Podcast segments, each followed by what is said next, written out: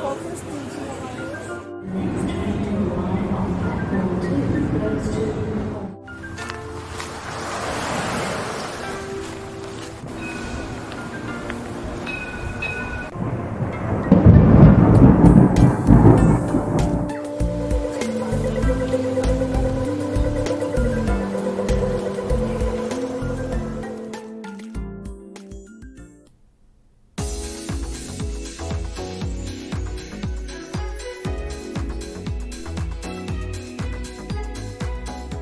皆さんこんにちはこんばんは。マースです。今日も聞いていただきありがとうございます。このマースラジオはオーストラリアシドニーからいろんな情報をお届けしています。今日もよろしくお願いいたします。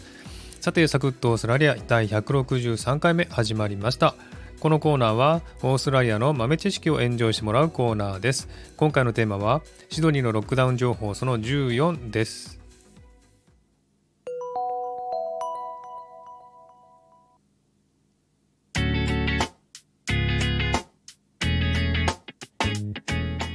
え今週はシドニーのロックダウン解除やえオーストラリアの開国にさらに一歩前進した1週間でした。ニューサウスウェールズ州のワクチン接種率が上がるにつれ、イベントの復活、エンターテインメント施設などの再開が濃厚になってきました。では詳細を見てみましょう。まずオーストラリアのワクチン接種率から見てみましょう。オーストラリアでのワクチン接種率は9月24日金曜日の時点で1回接種者が74%、2回接種者が50.15%でした。このペースでいくと開国予想日であるオーストラリアのワクチン接種完了者80%となる日は10月11日に実現される可能性が高くなってきました。このような接種率の上昇によりニューサウスウェールズ州では先週に引き続きいくつかのロックダウン解除の緩和が施行されました。えそれはえ今週から州の学校は2週間の春休みに入るためえその子どもたちが集まれるような緩和を出しました。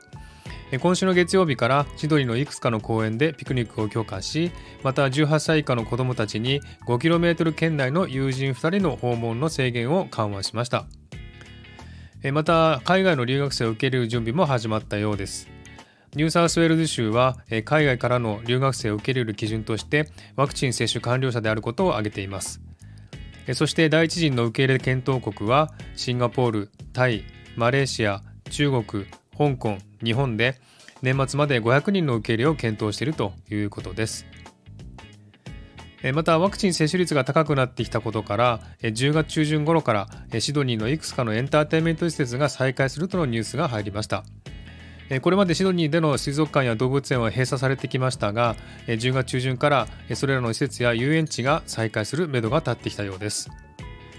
えまた入国制限についても10月中旬からシドニーへの入国制限人数を完全撤廃するとのことです。またオーストラリア政府もワクチン接種率80%に達した後の開国のシナリオもいくつか出てきています。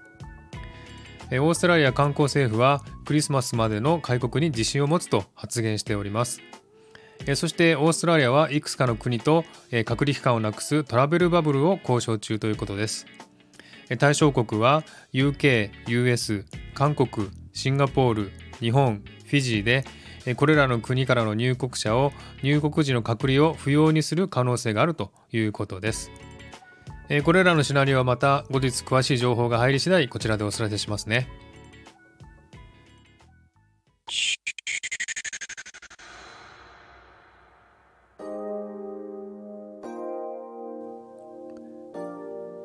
えーさてこのようにオーストラリアはロックダウン解除開国ムードが高まっていますが問題も数多く残されています